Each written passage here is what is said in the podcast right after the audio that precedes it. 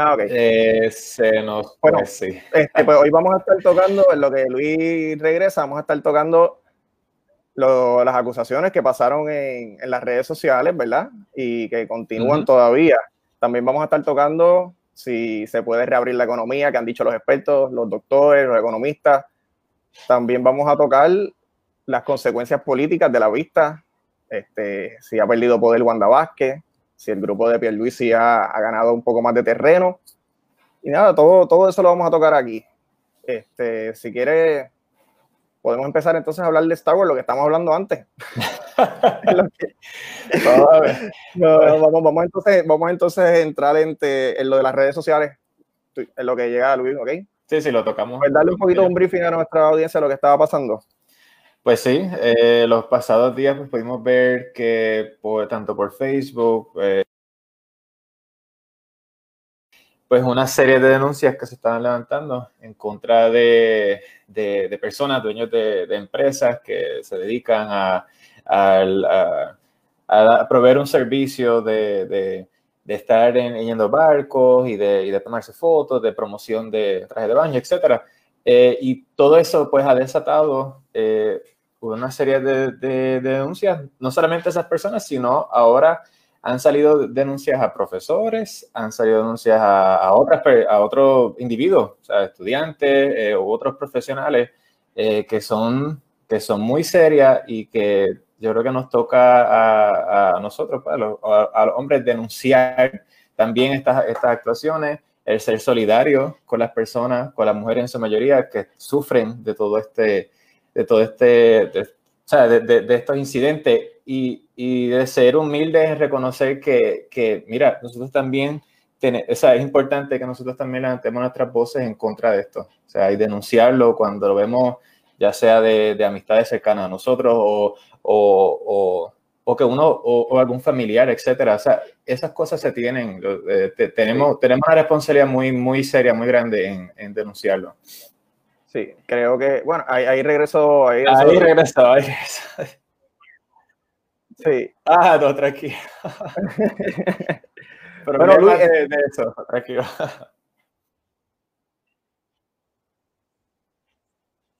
con, con lo de las denuncias en las redes sociales. Este, Ricardo dio ahí un pequeño briefing y te queríamos preguntar también porque debido a- al podcast peso este, puesto para el problema, veo que ustedes están en todas, todas, Twitter está encendido y ustedes están en todas las controversias, si es con algún político, si es con un analista político. Y desde esa perspectiva, ¿cómo, cómo tuviste eso el día ayer y antier cuando Twitter de verdad cogió fuego? ¿Cómo, cuál, fue tu reacción? ¿verdad? Y obviamente, pues aquí somos tres hombres hablando de este tema y la perspectiva que nosotros podamos tener, pues limitada. Para mí es bien chocante ver la cantidad de mujeres. Eh, o sea, esto obviamente no se trata de, no se trata de actos eh, aislados, ¿no? Y, y, tú ves las distintas, a los distintos hombres que denuncian, casi nunca una sola denuncia. Usualmente salen 5, 6, 8, 12, 15. Y entonces uno empieza a ver el patrón. Yo pues no tengo, no tengo hijos, no tengo hermanas, eh, tampoco, ¿verdad? Pero, pero lo más que a mí me choca es que probablemente a la mayoría de las mujeres le pasa esto en el momento de su vida, ¿no? Y eso por lo menos para mí lo más chocante. Eh, lo segundo es, pues, el poder de, de Twitter. Y nosotros, y lo dijimos en el, en el, podcast, nosotros criticamos mucho a Twitter, sobre todo Twitter PR. A veces, ¿verdad? Creemos que la gente se, pues, se coge las cosas demasiado a pecho. Quizás Twitter no es el sitio para discutirlas con sutilezas, ¿no? Y, o entender quizás en profundidad los temas, pero aquí Twitter se ha convertido en una plataforma bien poderosa porque la diferencia de Twitter versus las demás redes sociales es que usted en Twitter no tiene que tener muchos seguidores para tener impacto, porque como es una plataforma completamente abierta, aunque usted tenga 37 seguidores, si ese tweet lo levanta alguien que tiene más seguidores, pues puede la noticia irse mucho más viral, o también usted puede escribirle directamente al gobernador, a la procuradora de las mujeres, al mismo agresor sexual.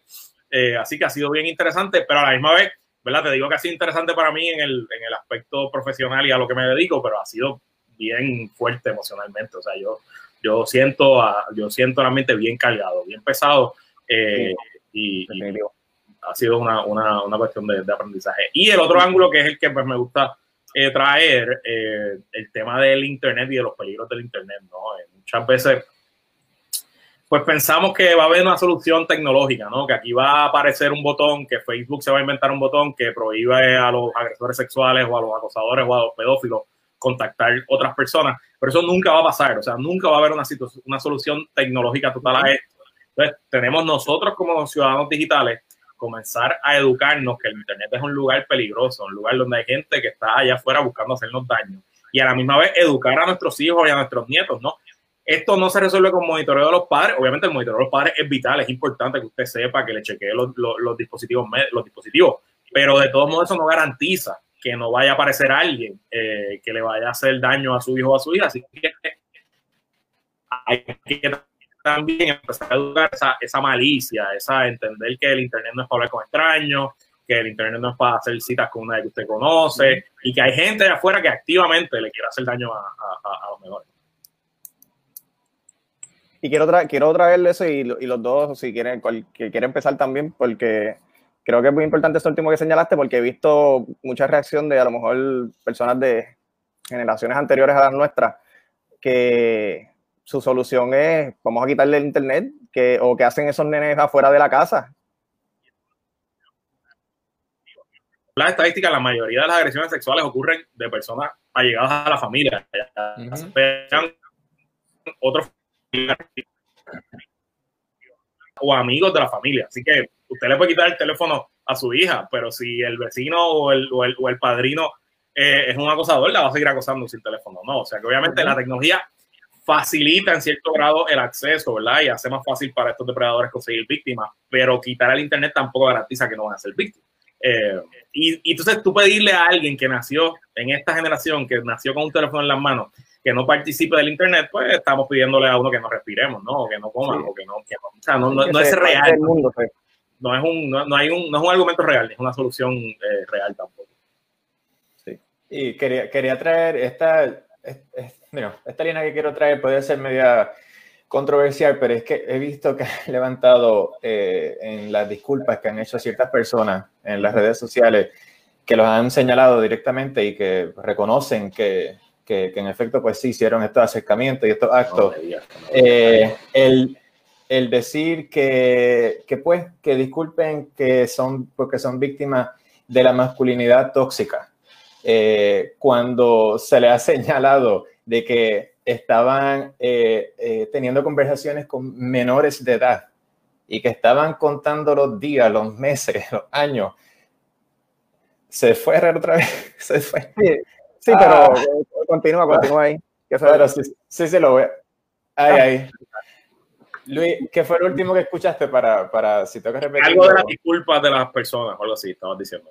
Eso, pues, pues lo, lo, repito para que lo tengas claro. Este, no, que, que, quiero decir que he encontrado bien, pero bien preocupante el, el hecho de que hay ciertas personas que están eh, achicando este problema con que pues son víctimas de la cultura de masculinidad tóxica que, que, ¿verdad? que nosotros estamos expuestos. Eh, pero una cosa es esa, yo pienso, y otra es el tú estar activamente eh, buscando hablar con menores el tú estar diciendo que estás contando los meses, los años en que la persona ya tenga mayoría de edad, para tú, pues ahí terminar haciendo este, acercamiento, lo que tú quieras hacer, etcétera.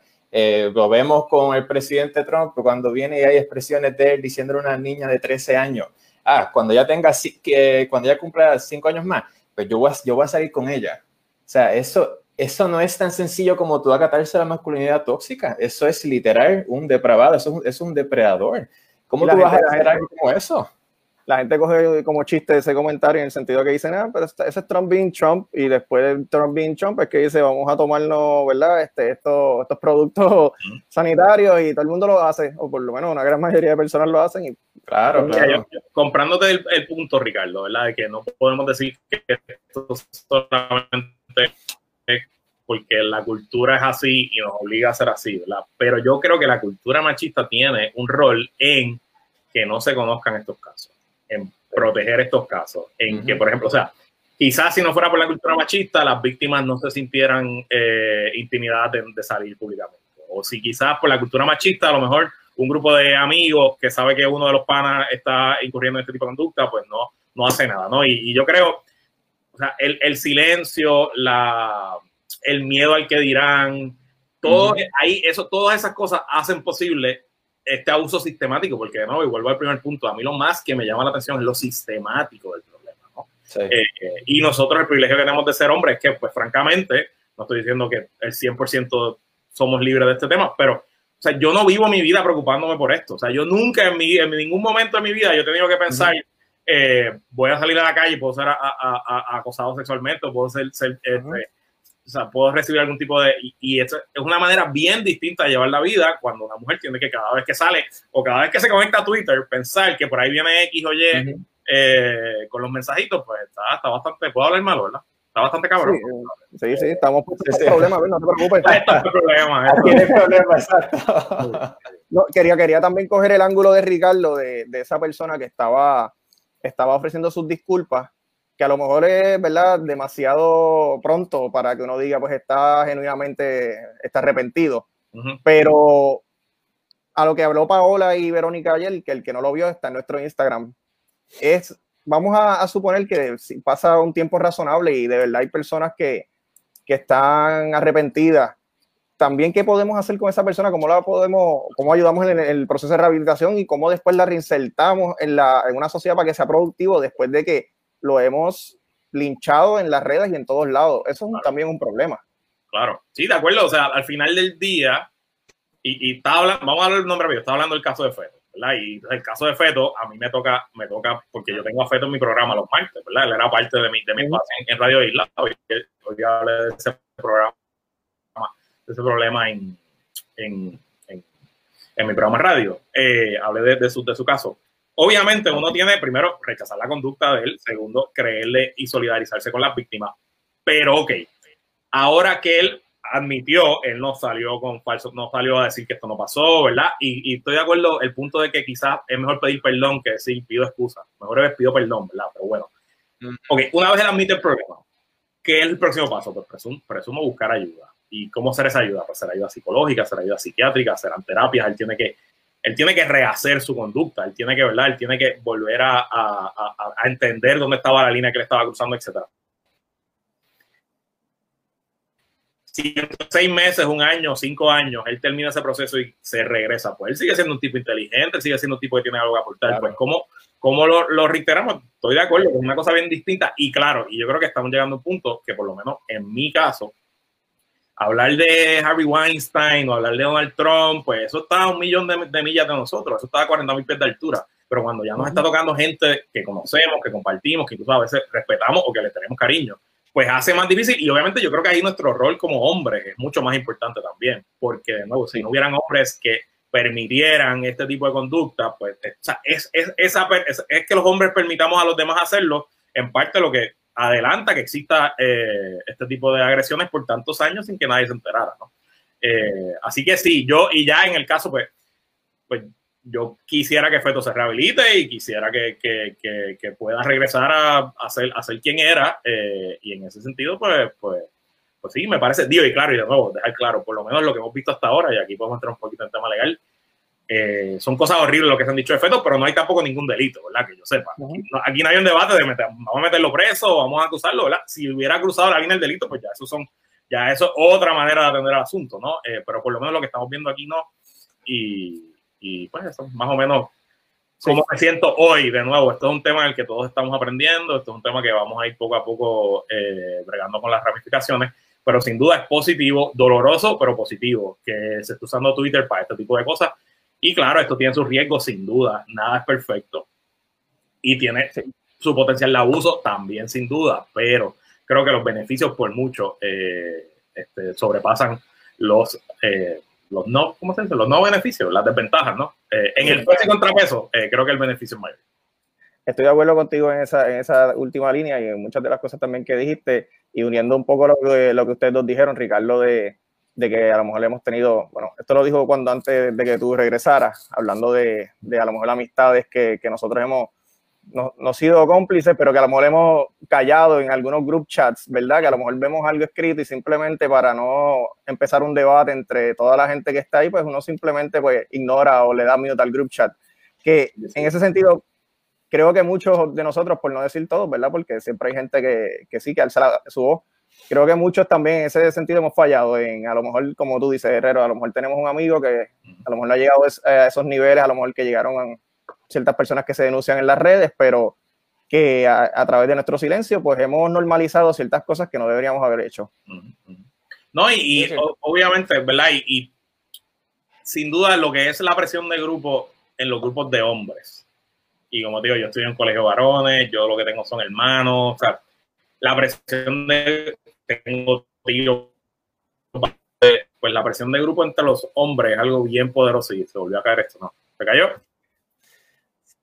Te escucho, te escucho. Te, escuchamos, te escucho. Pero sí, sí. Sí. Sí, se frisa. Pero nos está escuchando porque esa línea que le iba a decir también, este, quería añadirle que entre nosotros los hombres eh, es difícil, como él dice, incluso hay, ciertos, ¿verdad? Ciertos adultos, ciertos familiares que, que, lo hacen más difícil todavía, porque una generación, ¿verdad? Con, con, otro, otro, otro tipo de pensar.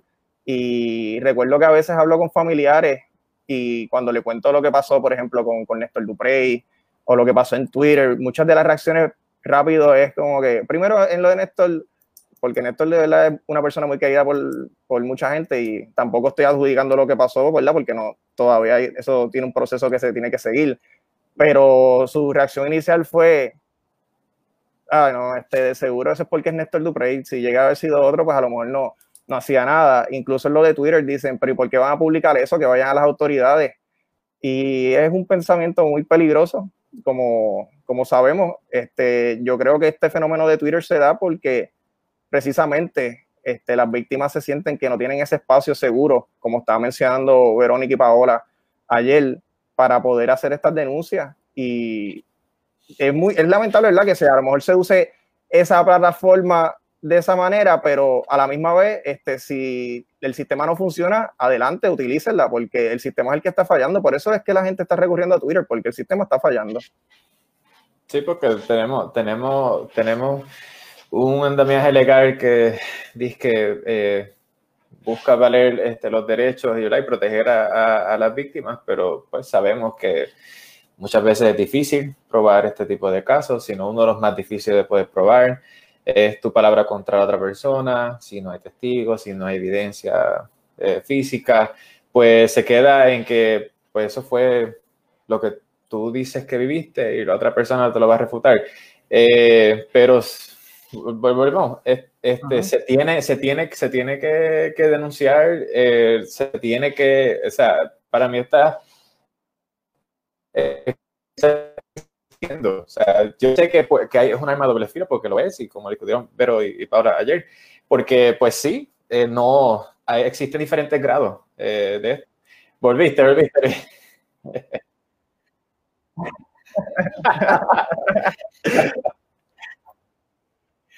No, sí, yo, aquí yo le apagué el, internet a todo el mundo de los celulares. Se quedó sin, terminar el episodio. Ah, me fallo. Estábamos, Herrero, de los últimos comentarios ahí que está hablando con Ricardo era el hecho de que pues mucha gente tuvo que recurrir a Twitter porque ciertamente el sistema está fallando y, y por eso es que pues se dio a lo mejor este fenómeno que las víctimas se sentían que no tenían a lo mejor a dónde más recurrir y se sintieron cómodos que tenían este espacio que podían compartirlo con otras personas otras, otras víctimas también. De acuerdo, de acuerdo. O sea, el sistema sin duda está fallando. O sea, que un hombre pueda estar años entrando a los, a los vestidores de muchachas que se están poniendo un traje de baño y toquetearlas y cambiarle los trajes de baño y medirle las cosas por años y que nada de pase, pues sin duda el sistema está fallando. Y, que, y, me, y quiero entrar ahí eh, en ese aspecto porque esos son específicamente también a lo mejor gente que, que tiene un cierto poder social, económico, algo político, que eso eso también se lo hace tan difícil a las víctimas. Es otro elemento del, ok, no solamente como mencionó Ricardo, el tener que pasar todo este proceso tan tedioso legal y a lo mejor tratar entre enfrentar a la, a la, al, al agresor, sino que también tengo que, es mi palabra contra la de una persona que en la sociedad lo tienen tan arriba que, que estoy en las de perder. Sí. Sí. está sí, Ok. bueno, sí, siguiendo, siguiendo, siguiendo tu punto, Jeffrey, sí que, que, que ahí hace, este, pues, ciertamente aún, aún, más tedioso esto porque, pues, eh, eh, va, va en la credibilidad. Esta es una persona, típicamente son personas Eh, que este son respetados, que, que, tienen muchas personas, hombres, mujeres, no importa, que, que, los apoyan. Y que incluso cuando se hicieron estos señalamientos, personas, eh, tanto hombres como mujeres, pues fueron solidarios con él inicialmente. Sí. Algo como eso, que lo conocen, que, que, que conocen a su familia y... yo sé que ahí en el estudio lo tienen también, pero no lo tengo.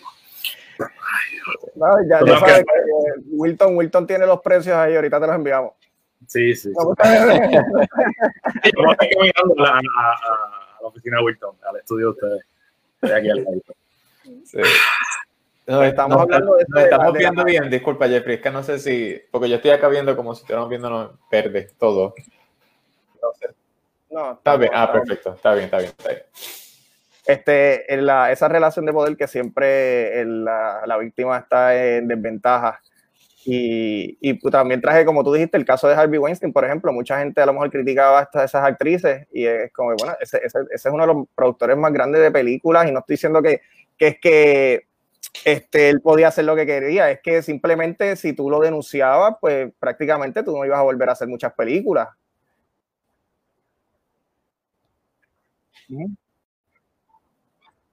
No usualmente, pero casi siempre el, acosador tiene una relación de poder sobre la víctima, ya sea porque es familia, porque es un jefe, porque es una persona que es importante en la carrera.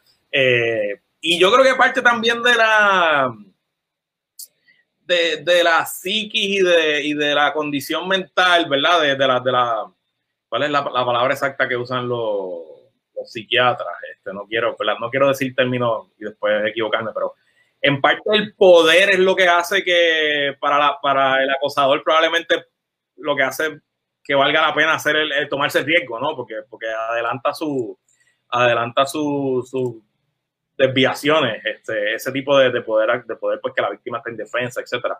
Nada, esto es un tema mucho más complejo que tres abogados psicólogos, no necesariamente somos las mejores personas para discutirla. Pero, pero nada, yo creo que el mundo cambió, el mundo cambió rápidamente. Me parece que esto eh, no va a parar. Eh, y yo creo que al final va a ser un mejor mundo que, el que teníamos antes, eh, porque le está dando la valentía a las víctimas a salir públicamente y, y, y, a tenerse las consecuencias. ¿no? Y que nos toca a nosotros ser solidarios y, y, denunciar, y denunciar esta estas ideas y estas prácticas, sea quien sea. Sí, y por, y por lo que dice, por lo que dice también Herrero, que normalmente cuando se da este tipo de, actos, ¿verdad? el, que agrede normalmente tiene una es superior en esa relación de poder. Y por eso hay que darle mucha deferencia o el beneficio de la duda siempre a la víctima, porque que normalmente las víctimas son minorías o son mujeres, que históricamente han sido los que han sido abusados y los que el sistema, ¿verdad?, los, los, los o los ignora. Por eso es que se tiene que entender que hay que darle el beneficio de la duda a, las víctimas, no solamente por, porque mucha gente dice, bueno, porque es mujer, bueno, pero es que las mujeres y las minorías han sido abusadas históricamente y, y aquí si vemos la historia, ahora es que, que vienen, ¿verdad?, por lo menos a, reclamar ciertos derechos que se supone que hubieran tenido hace mucho tiempo. De acuerdo. Y en ese sentido, para, para terminar este tema también, este, de eso que quieren rápido revictimizar a las víctimas, es que por el amor de Dios estaban hablando de estas, de estas muchachas de 14 y 15 años, como que mira, ellas querían ir al bote o querían ir al yate o querían ponerse este, los, los trajes de baño para ser modelos. Y es como que, pero ustedes saben quién es el que tenía 60 55 años, ustedes saben quién es la persona que se supone que es la persona madura, la persona, ¿verdad?, con, con experiencia. O sea, no estoy diciendo que ninguna de esas muchachas, este, ¿verdad? carecen de, este, de, algún nivel de cognitivo, pero son, son muchachas de 14, 13, 15 años, no son muchachas ya mujeres maduras.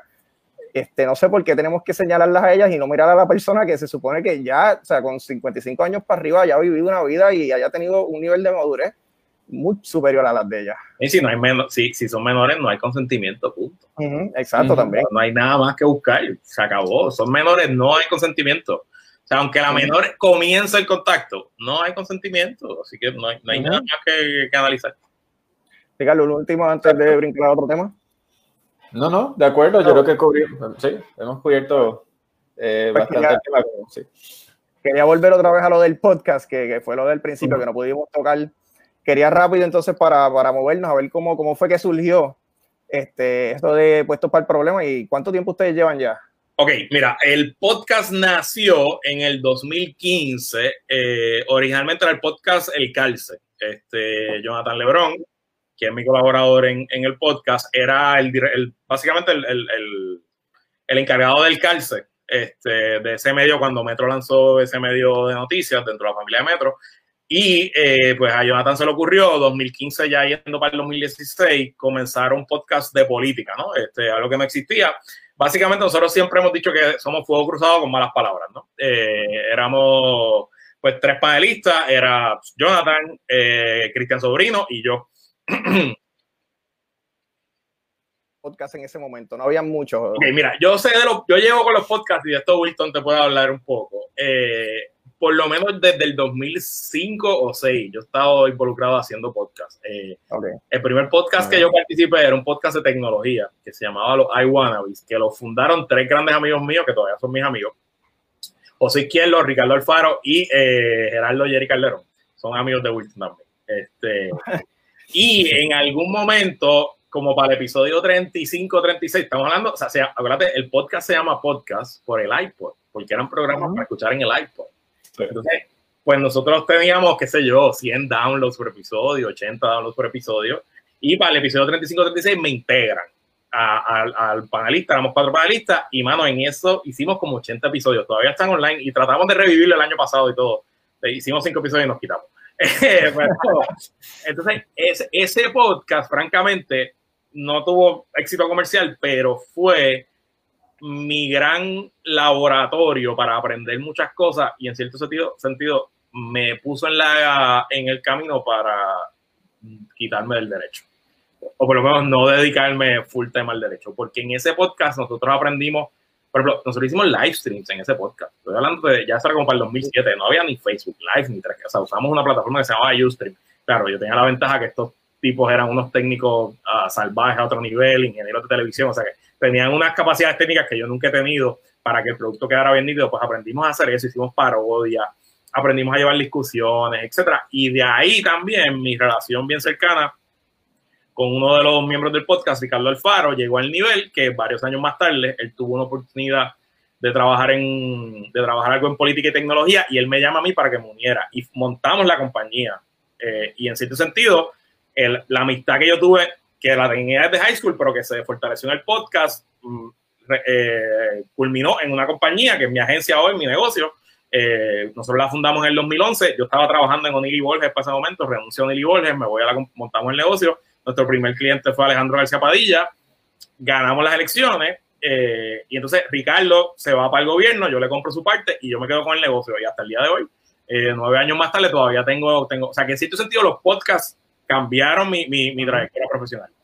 Entonces empieza Jonathan. Jonathan quería hacer el podcast simplemente por hacerlo, ¿no? no nunca hubo interés comercial. De hecho, yo creo que nunca Metro pudo venderle un anuncio eh, en nuestro podcast. O sea, no creo que nunca lo era simplemente pues, eh, añadirle al ofrecimiento de medios y de productos que tenía, que tenía Metro. Eh, nos fue súper bien. Yo creo que fue no estoy diciendo que fue importante para la elección, pero nos escuchaba bastantes personas. Llegamos a tener ya sus su números respetables, 2.000, 3.000 downloads para ya cerquita de las elecciones.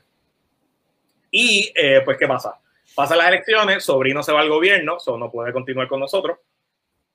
Y Jonathan se va de Metro.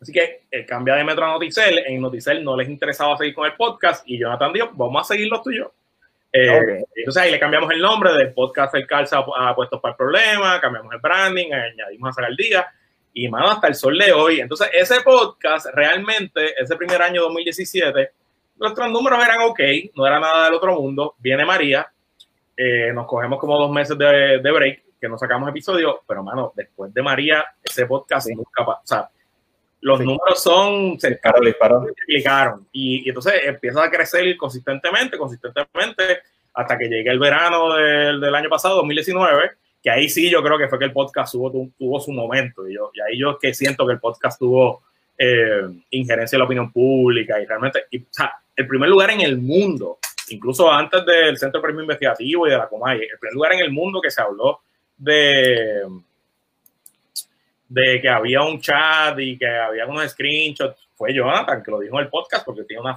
una fuente que se lo, se lo dijo.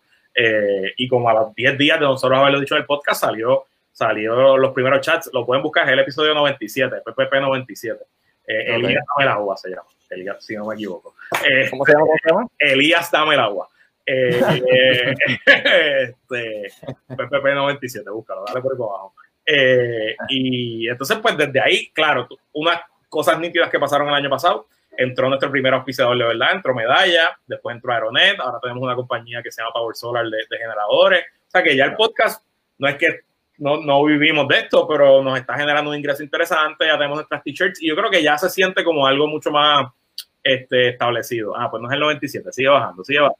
No, ese mismo es, sí, ese mismo es el gobierno millennial, ese mismo es 97, el colmo del gobierno millennial. Porque el, el, argumento era que el colmo del gobierno millennial era que, que cayera por un chat. Sí, sí. Está muy, está muy, ingenioso el nombre, muy ingenioso. entonces, Jonathan suelto un bombazo en exclusiva, de eso estábamos hablando. Ok. Eh, y por te, iba, te, iba, a preguntar también, este, ahora después sí, obviamente con lo de que el, creo que se llama, este, que es la que hay con Luis Herrero, ¿verdad? En Radio Isla me dijiste, esa comparación de radio y podcast, en términos de audiencia, en términos de... Mira, son dos monstruos bien diferentes.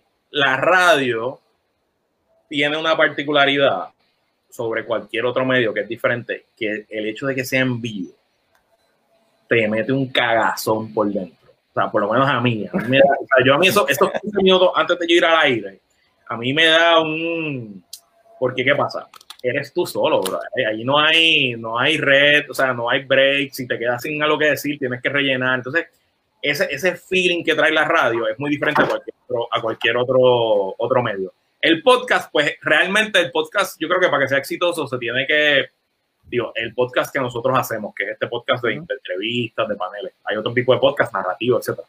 Pero este tipo de podcast debe sentirse como una conversación. Yo creo que lo que nosotros tenemos que buscar es que la persona que nos está escuchando sienta que está en la, estamos en la sala de su casa hablando y que él es otro, otro participante, ¿no? Y yo creo que ahí cambia un poco, un poco con la radio. Y en cuanto a la audiencia, obviamente la audiencia del podcast se parece a gente como, como nosotros, como Jonathan y yo. Usualmente yo creo que somos como 60% hombres, 25 a 45 años. Pero hay gente de todas las edades que nos escucha. En la radio no, y sobre todo la radio en Puerto Rico, pues ya es un público mucho más mayor, mucho más 55 para arriba. Entonces, pues yo toco ciertos los, temas, hay temas que toco con más profundidad en radio eh, y hay temas que toco más generales en radio. Por ejemplo, cuando hablo de Internet y le quiero explicar a la audiencia de Radio Isla cómo funciona Twitter, pues ahí me voy bien, bien masticadito, ¿verdad? Bien, bien general. Sencillo, sencillo. En el podcast podría irme mucho más profundo, hablarle de tendencias, cómo se compra pauta, ese tipo de cosas.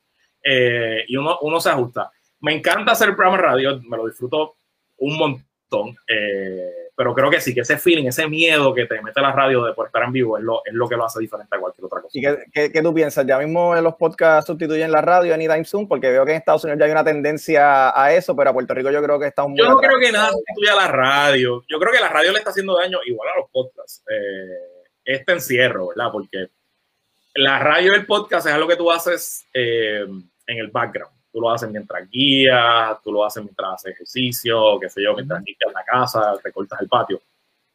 Y como ahora la gente no tiene commute, pues la gente sin duda está escuchando menos radio y menos podcast. Pero nunca creo que la radio va a desaparecer por eso de el en vivo. O sea, cuando pasa algo, es lo primero que tú haces prendes la radio y te vas a Twitter. Yo también, ¿verdad? Yo voy a Twitter. ¿Cómo que tú estás en Twitter siempre? Sí, sí. Yo, yo, vivo, yo vivo, en Twitter, pero, eh, pero de todos modos, ¿verdad? Para Breaking News. Pero yo creo que eso de la radio, eh, yo nunca veo a la radio, a la radio terminando. Claro, hay mucha más competencia, muchos más medios, porque no solo es la radio y los podcasts, está pues, pues este, Spotify, y está Sirius, y está, hay mil, hay mil, uno puede escuchar ahora, vemos, ahora vemos que todos los periódicos diferentes también están haciendo un podcast. Correcto. Sí, su propio podcast, sí. Pero entonces, y en cuanto a la industria en Puerto Rico, yo creo que ya estamos en una segunda fase. Hubo una explosión grande de podcast en los últimos dos o tres años, incluyendo este el de ustedes. Pero ya con el pasar del tiempo, pues muchos proyectos se han ido muriendo, se han ido pausando y está surgiendo pues una clase ya un poquito más robusta, un poquito más sofisticada y ya está más o menos eh, la gente pautando. dos podcasts principales de Puerto Rico que son... Eh, Mírate ahí, mírate ahí en la radio. Ay, María, qué bien. Cuando tenía- antes de pasarme la máquina y tenía un poquito más de pelo. Eh, Siempre es lunes, que es el podcast número uno de Puerto Rico, ya tiene un auspicio importante. Eh, obviamente Chente, que pues lleva teniendo auspicio Sí. mucho tiempo. Sí. Eh, y, me imagino, y yo creo que eso va a seguir viendo todavía, y esto es algo que también lo conozco porque me dedico a la publicidad. La industria de publicidad en Puerto Rico es bien conservadora, ¿verdad? Y tú, tú lograr que, que un presupuesto grande de publicidad mueva dinero al podcast, eso va a tomar cierto tiempo. Pues Jay lo consigue, por ejemplo, porque Jay pues, ya tiene una relación con auspiciadores por, por sus apariciones en medio. Chente pues los ha ido consiguiendo a pulmón. Eh, pero, por ejemplo, la audiencia que tiene siempre el lunes, que es más grande, yo creo que cualquier otro podcast, por mucho, no vino a conseguir auspiciador hasta el segundo año. Claro, también, siempre el lunes es un poquito más controversial, quizás son temas que a una marca no le interesa eh, Sí, que participar. que lo asocian con ellos, sí. Se lo fue. Y yo que me, yo- yo tuve iba que mover. iba iba a terminar tuve- diciendo- Ajá. y yo me tuve que mover porque es que estaba escuchando mucho sonido afuera, no sé si lo llegaron a percibir. Y vamos, iba a terminar dándole ahí una promoción a Webnéticos Studios por si quieres hacer tu propio podcast ahí con Wilton. Wilton, dale un saludito ahí eh, y dile a la gente que es webnético por si acaso, por si quieren.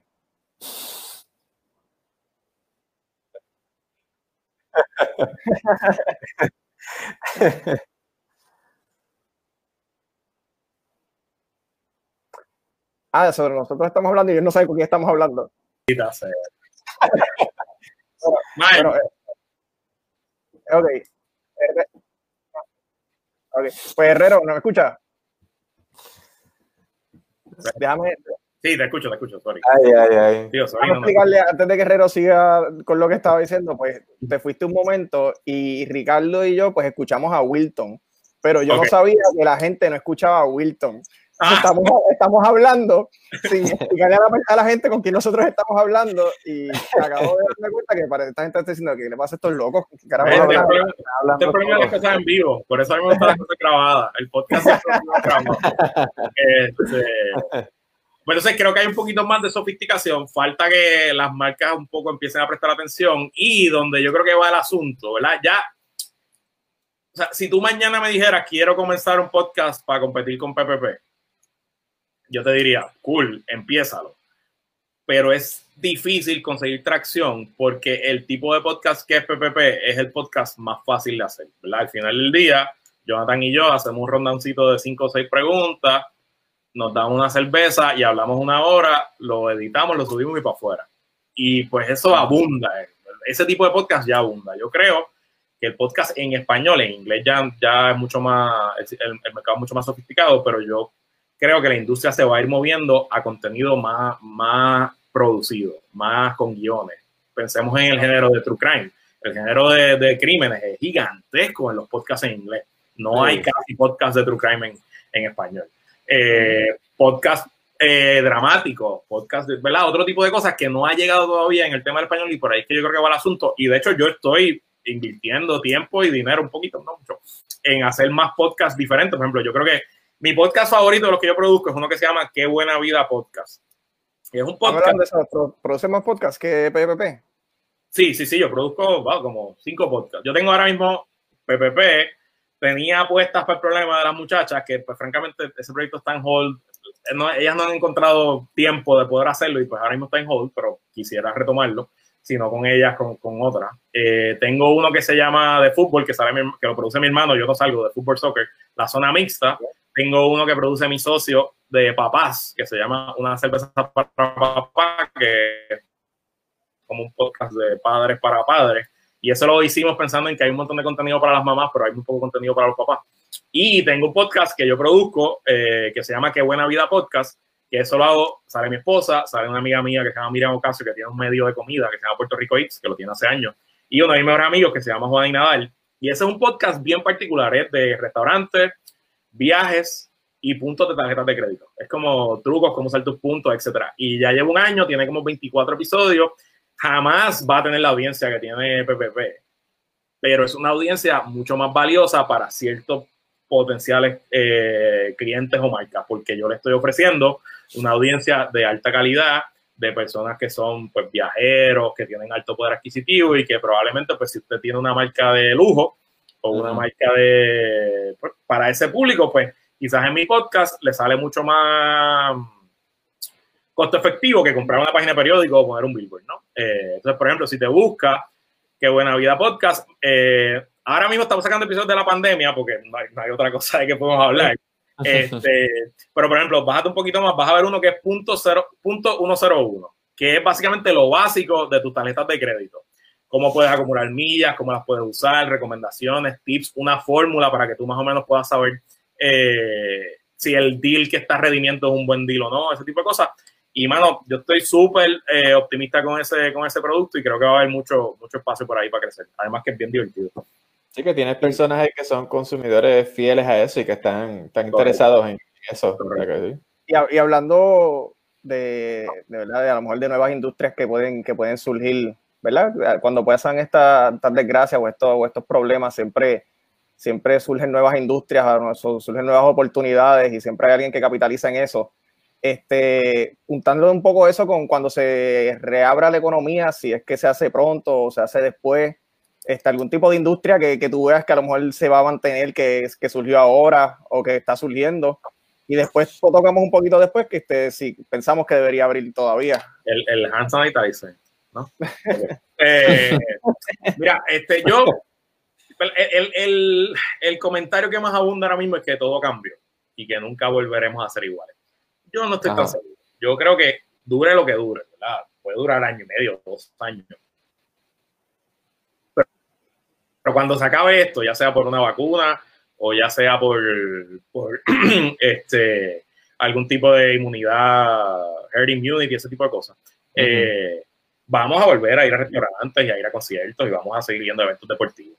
Lo que sí creo es que ha habido una gran aceleración, sobre todo en Puerto Rico, que estamos un poquito atrás siempre en este tema, en ofrecer servicios online. Negocios que toda su vida han estado, nos caímos. Ok, eh, negocios que toda su vida han estado reacios a abrir una tienda por internet, a hacer delivery, ese tipo de cosas, pues se han visto por la necesidad a cambiar eh, rápidamente. Y también creo que el trabajador y la trabajadora individualmente va un poquito a repensar eh, su balance de work-life balance y también entender un poco, ok, si mi trabajo yo lo voy a hacer de mi casa y no requería tanta formalidad, ni tantas reuniones, ni tantos procesos, pues ¿por qué no puedo seguir haciendo mi trabajo así, verdad? Eh, por ahí yo creo que va el asunto. Y nada, en este mundo moderno que vivimos, yo soy un, yo soy fiel seguidor de un profesor de la Escuela de Negocios de NYU que se llama Scott Galloway y él tiene una teoría de que básicamente en el mundo moderno existen cuatro compañías y esas cuatro compañías son Amazon, eh, Google, Facebook y Apple. Punto y se acabó. Las demás compañías no son importantes y si tú te buscas las acciones de esas cuatro compañías en medio de la pandemia, las acciones están creciendo y creo que al final de la pandemia vamos a tener resultado que esas cuatro compañías que ya son súper poderosas van a salir con más poder y con más dinero para poder hacer lo que les dé la gana. Carlos. Sí, que, no, perdón, es que pensé que no me, no me escucha. No, que eh, de acuerdo, de acuerdo con eso, Scott Galloway, soy fan, yo lo, lo sigo cada vez que él me hablar. Yo he visto un video en YouTube hace como cuatro años y desde ahí soy... Sí, sí, y, es una figura controversial, pero es que muchas veces dice la verdad como es y no tiene problema. Pero él me convenció a, que hay que meterle acciones monopolísticas a estas compañías. Yo jamás lo, yo no lo pensaba. Pero, yo tampoco me esperaba eso, sí. Pero él me convenció, él me convenció, yo creo que tiene razón. O sea, yo creo que el, el poder que tiene, oye, esas compañías ya son más del 60 o el 70% del, del advertising budget, por ejemplo. O sea, todo el dinero de, publicidad se lo lleva Google y Facebook y Amazon un poquito y cada vez se lleva más. Entonces, el, la cantidad de poder que tienen esas compañías antes. Entonces, claro, cuando a principios del siglo XX el gobierno de Estados Unidos le, metía, le metió mano a los monopolios, pues eran monopolios estadounidenses, pero ahora son monopolios globales. ¿Me entiendes?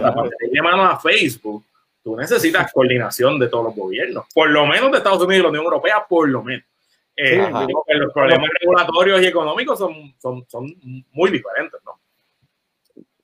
Vimos que cuando Facebook tuvo el problema de, de a lo mejor que se estaban haciendo estos bots tuvo que Zuckerberg ir a testificar al Congreso, incluso en la, Unión, en la Unión Europea lo llamaron en el Parlamento inglés. No sé si fue, yo creo, no sé si dejó el Parlamento inglés para la Antagua, la Unión Europea, no me recuerdo cuál fue, pero sí, lo estaban buscando por todo el mundo. Y con, con eso también en mente, este, ¿qué tú crees? Los economistas, los doctores, ¿quién tiene la razón? ¿Reabrimos ahora? No, todavía. Mira, yo creo que reabrir es un debate medio estúpido, medio pendejo, porque vamos a abrir mañana. ¿Tú vas a ir a plaza?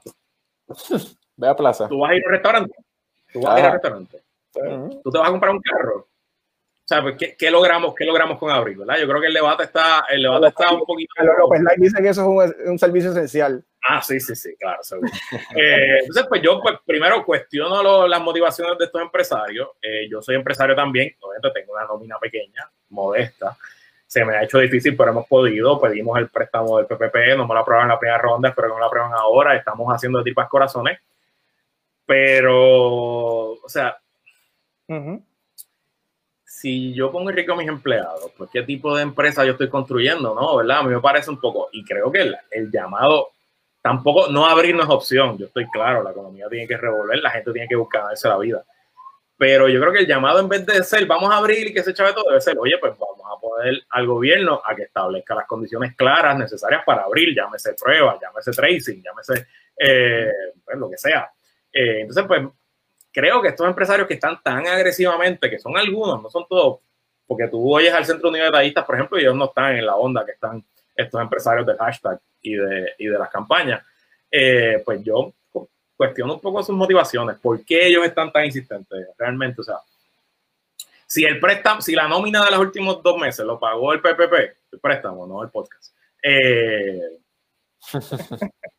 pues ¿para qué tú tienes que abrir? Porque tú no tienes que entonces abrir para generar dinero para pagar nómina. Al final tú quieres abrir para generar dinero para, para, para las ganancias. O sea, claro. eh, hay, cuestiono, cuestiono las motivaciones. Y cuando tú ves economistas, por ejemplo, mi, mi amigo, de, de, estudiamos economía juntos y ahora presidente de la Asociación de Economistas, Heriberto Martínez, que tú ves que te hace el caso y te dice, mira, abrir ahora no necesariamente es bueno para la economía por X, Y, Z, pues entonces tú entiendes, espérate. Entonces, si hay economistas que me están diciendo que no es necesario que abramos ahora porque no va a morir la economía, pues entonces, ¿de dónde vienen estos señores empresarios a pedirnos que abran la economía? Así que sin duda, yo, yo cuestiono sus intenciones. Y, yo, yo, tuve un...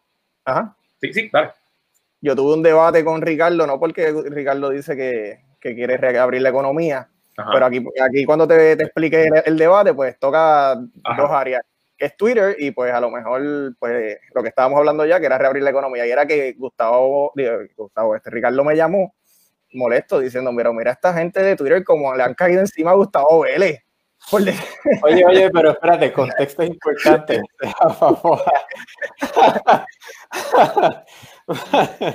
a mí, a mí, a mí Gustavo Vélez me tenía bloqueado hace como, como cinco años en Twitter.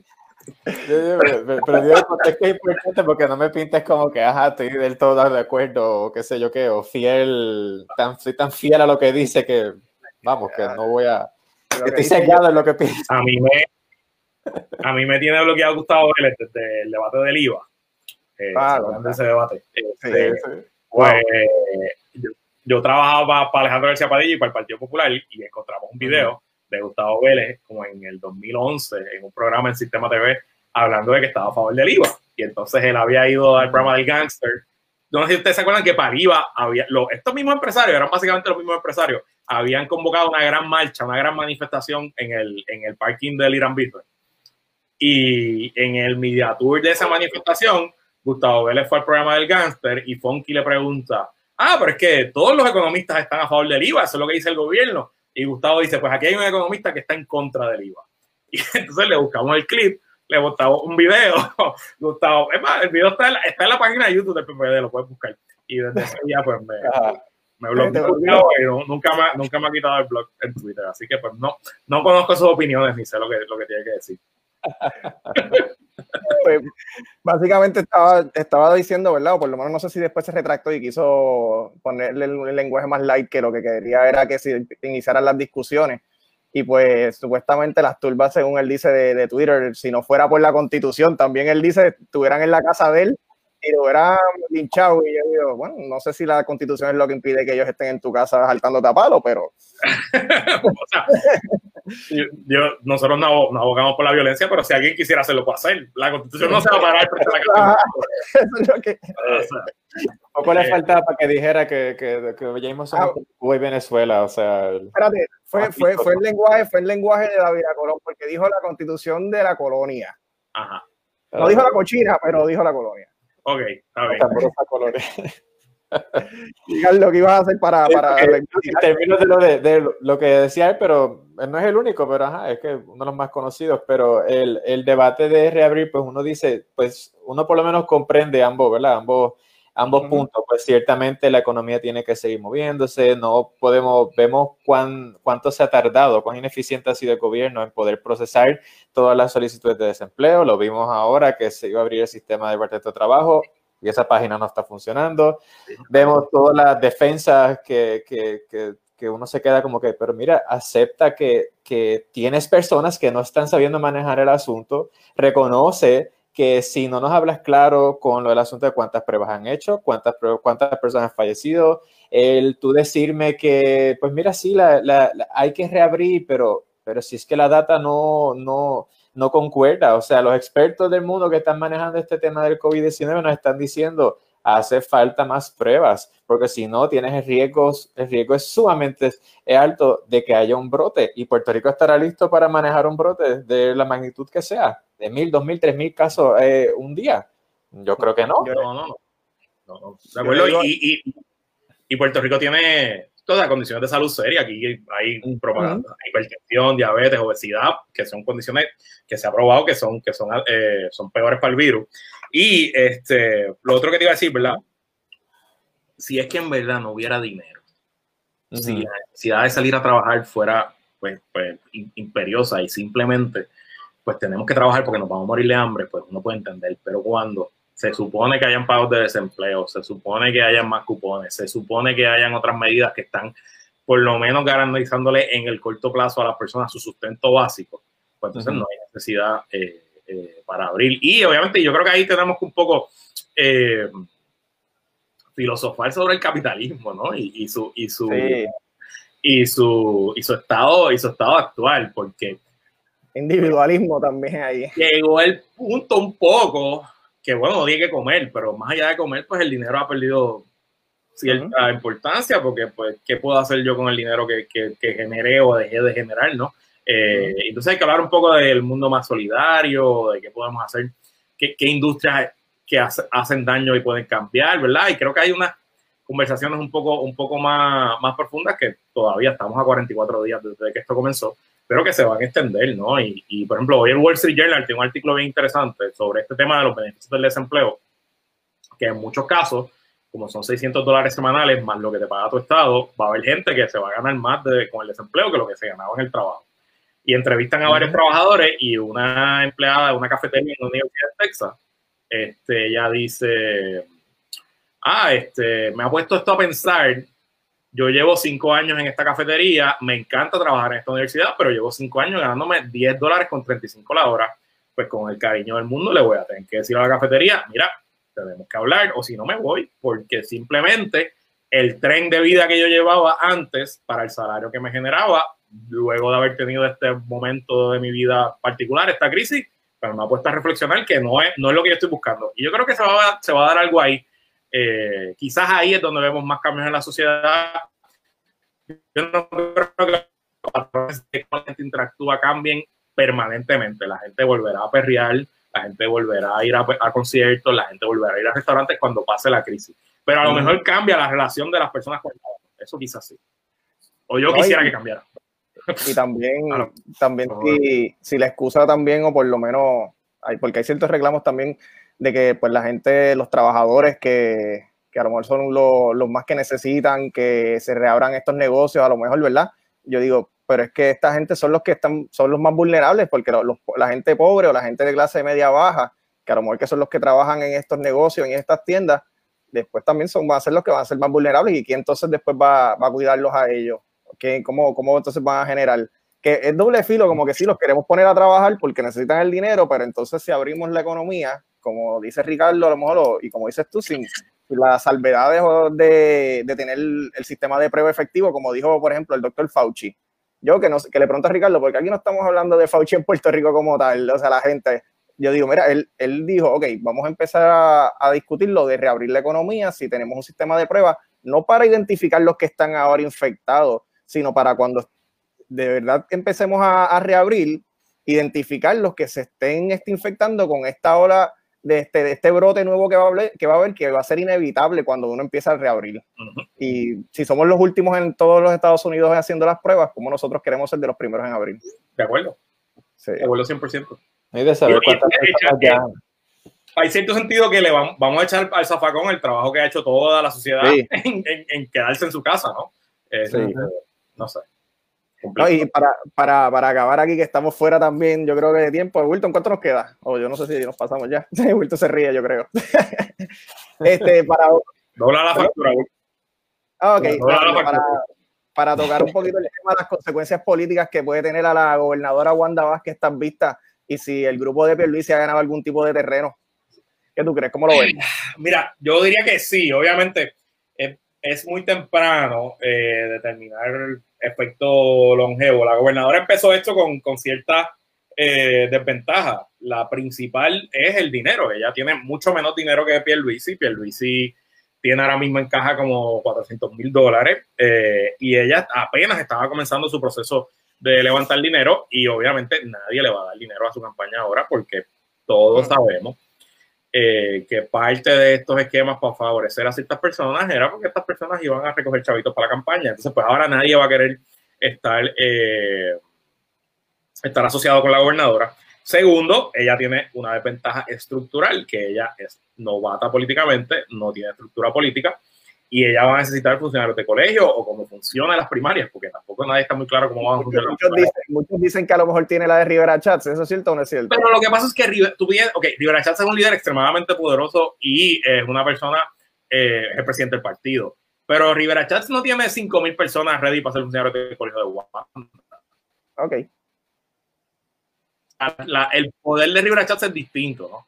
Eh, Así que yo, yo presumiría que sí, que esto le está haciendo un daño, pero en general eh, le ha hecho un daño terrible al PNP, porque la, marca del PNP, el PNP está en su tercera gran eh, emergencia, crisis en este cuatrenio, y nadie tiene ni buenas memorias del huracán, ni de los terremotos, y ahora de la pandemia, y en ese sentido pues afecta, los afecta a todos. Ah, que quizás en el Partido Popular no es la opción para mucha gente, ah, pues eso es otro problema. Pero en general, eh, yo pensaría que, que sí, que, que los números del PNP deben estar peores que nunca. Eh, incluso los mismos PNP deben sentir un cierto grado de bochorno público de la manera en que sus líderes se están comportando. Yo tengo muchas amistades PNP que están listos para, si de la eventualidad gana Batia la primaria, la primaria, ellos están diciendo que ellos van con Batia porque es el más que ellos identifican. Mucha gente dice eso. Eh, vamos a ver porque eso también es bien fácil decirlo ahora, ¿verdad? Vamos a ver cuando en, la, caseta les tiembla, les tiembla el pulso, el pulso, no nunca sabe. Eh,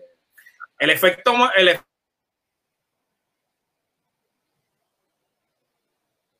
¿Se fue?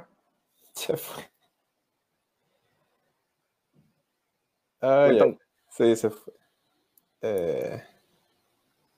Bueno, lo otro que le iba a preguntar de cuando llegue, este. Ah, Ok.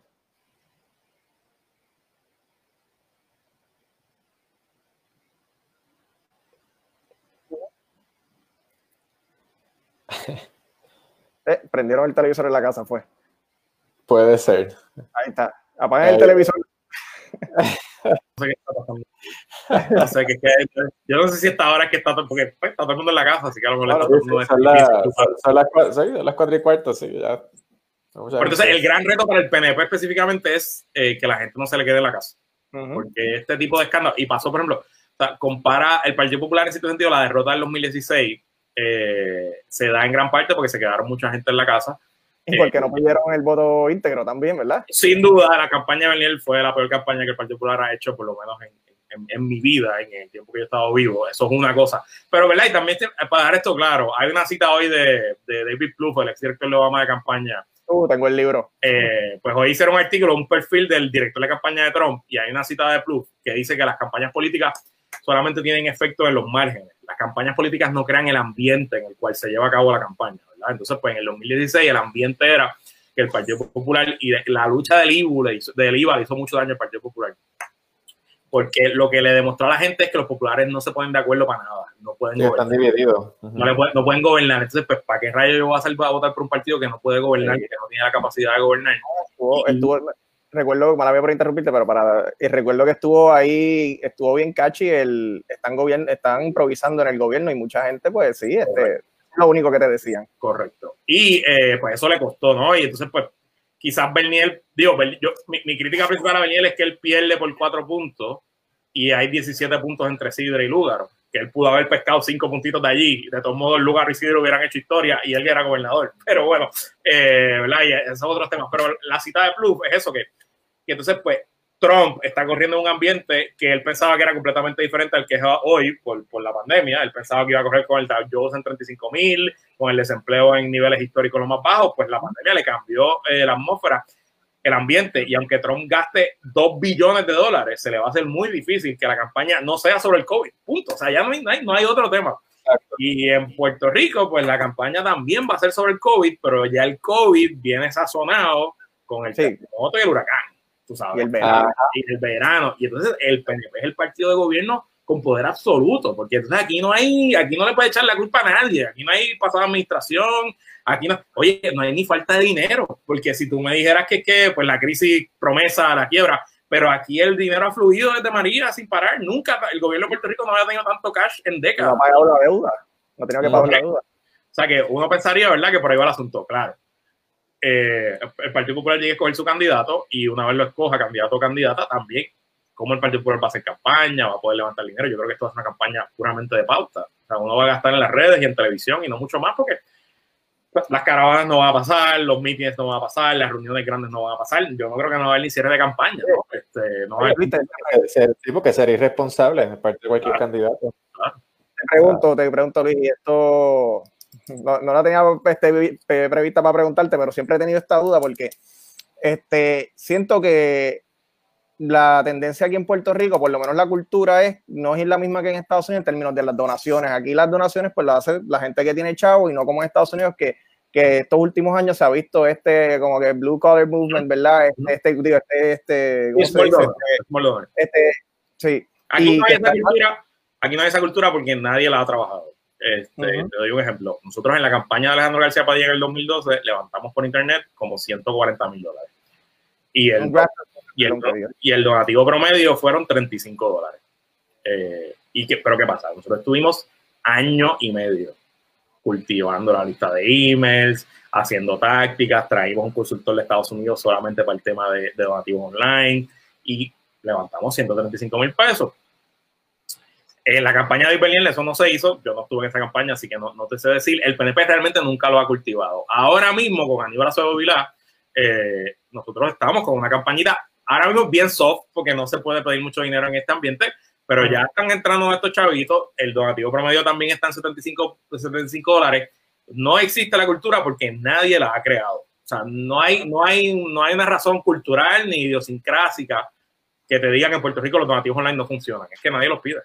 Y, lo, y lo, yo creo que Lugaro, Lugaro yo hago este ejemplo, yo tengo una, una, presentación general de campañas políticas y yo acabo haciendo un post-mortem de la campaña de Lugaro y yo digo que ella es un fenómeno, que ella rompió esquemas, que su uso de redes sociales fue revolucionario, pero que una gran oportunidad perdida fue con el tema de, pedir dinero y levantar dinero online. Ella, en algún momento, en, yo creo que fue en junio del 2016, ella hace un pedido a sus seguidores en Facebook y les pone una meta y le dice, vamos a levantar 25 mil dólares en 24 horas.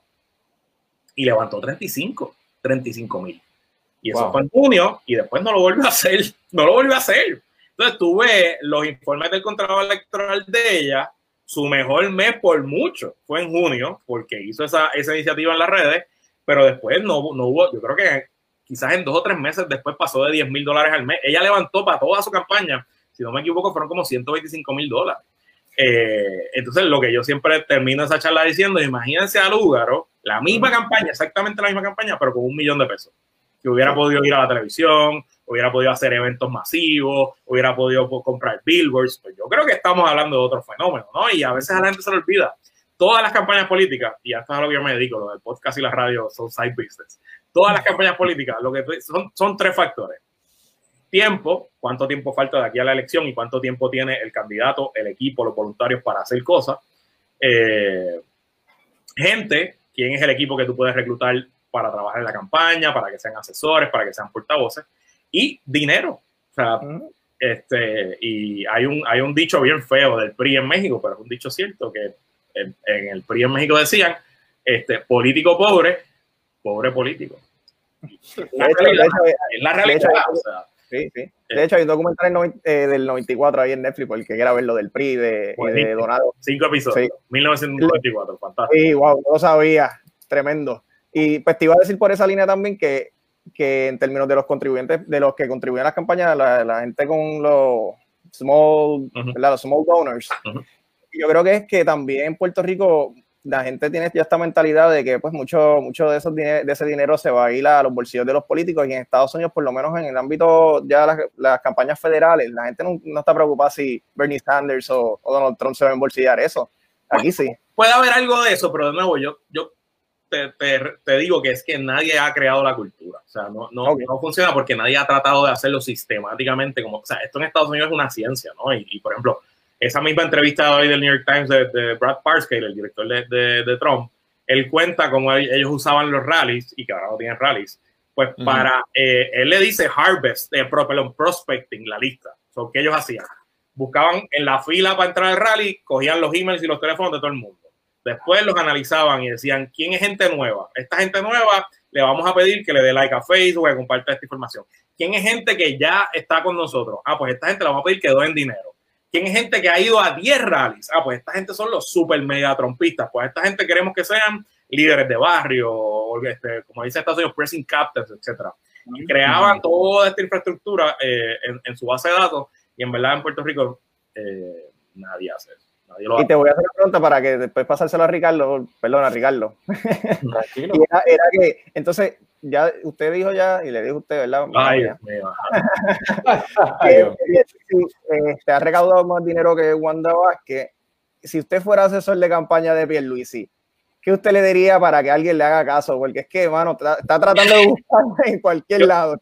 Yo tengo, yo tengo buenos amigos en la campaña de Pierluisi y hemos texteado sobre este tema y mi contestación es, yo no tengo idea, no tengo idea.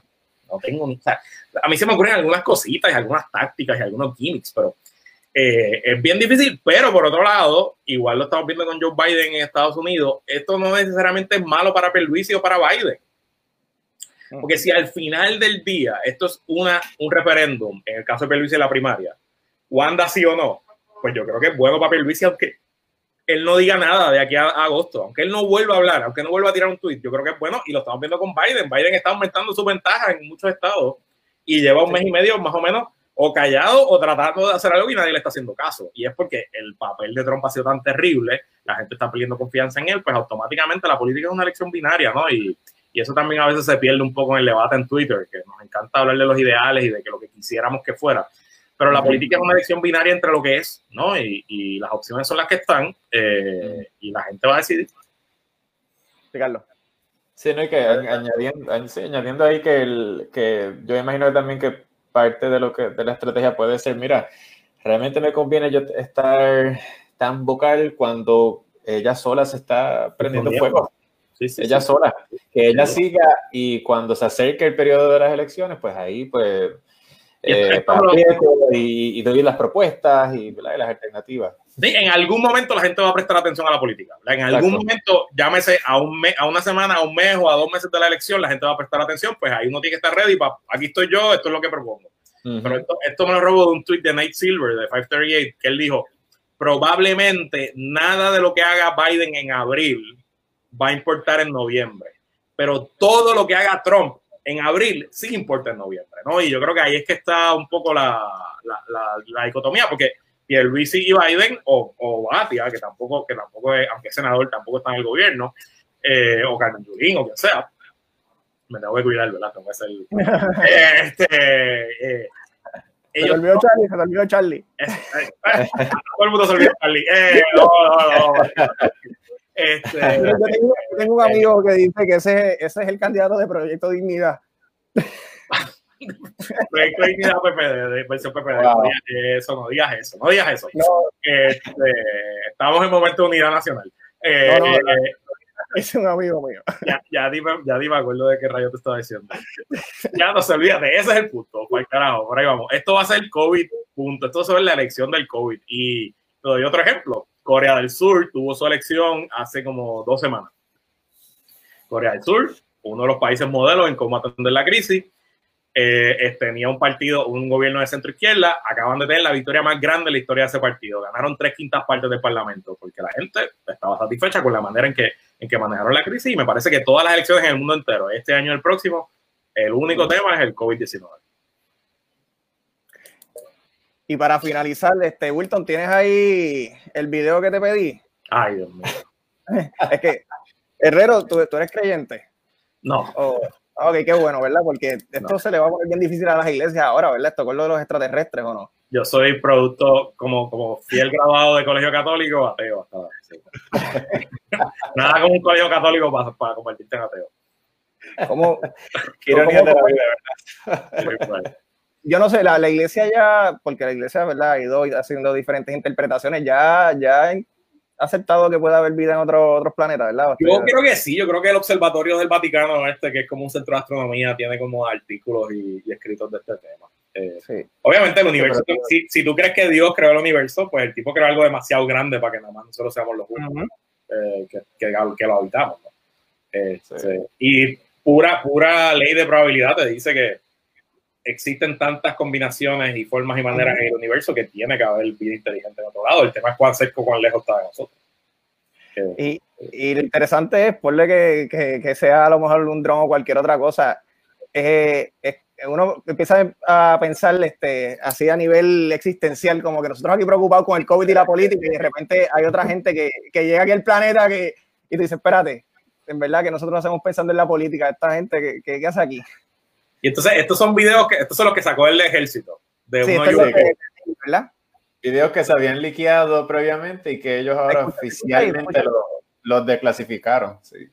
Vamos a ver, ¿se escucha Wilton o no? Ah, ok, está bien. Pues, está bien, está bien, se puede apreciar pues, el, ahí, como no se puede poner audio, lo que sale es este, los pilotos, este, creo que es un jet, del ejército, pues lo que están es diciendo, wow, este, ¿qué es esto? Esto está bien rápido, estas maniobras que está haciendo esta cosa. Y pues no se sabe lo que es. Hay gente que dijo que es un dron. Yo no sé cómo un dron se puede mover así, ¿verdad? Pero vamos a ver. Hoy, yo, yo, yo, creo que tiene que haber vida inteligente en otra parte del universo. Todavía soy escéptico si están viniendo a visitar. Eso sí, ahí, todavía, incluso estos videos están nítidos, me gusta. y, pero no sé, todavía. Eh, pues, había que ponerle que estamos hablando de Star Wars y quería hablar de eso, pero. No, pero acuérdate que Star Wars es otra galaxia y Salón tema Go. Ah. Ya a lo mejor en, a lo mejor Star Wars ya no existen. Eso no, ya, bueno, Herrero, tenemos, tenemos dos temas pendientes. Tenemos Star Wars y ya que tocamos la, el tema técnico de, de, las elecciones, quisiera después reunirme contigo aquí, hacer otro podcast con Ricardo y esto y hablar de, de lo que fue Cambridge Analytica y todo eso también. Dale, dale, yo, conozco gente que trabaja en Cambridge Analytica, ah, eh, tremendo. Y, y, de hecho, esto, esto, es un consejo profesional para cualquiera. Eh, Ajá. Si a usted le gusta cualquier industria, métase en internet, no importa la industria, y busque una convención anual de esa gente de la industria. Y regístrese en esa convención y montese en un avión. Yo llevo siete años participando de la Asociación Internacional de Consultores Políticos. No he podido ir a todas las convenciones porque hay años que no he podido. El año de María, por ejemplo, era en Islandia, pues tuve que cancelar, etcétera.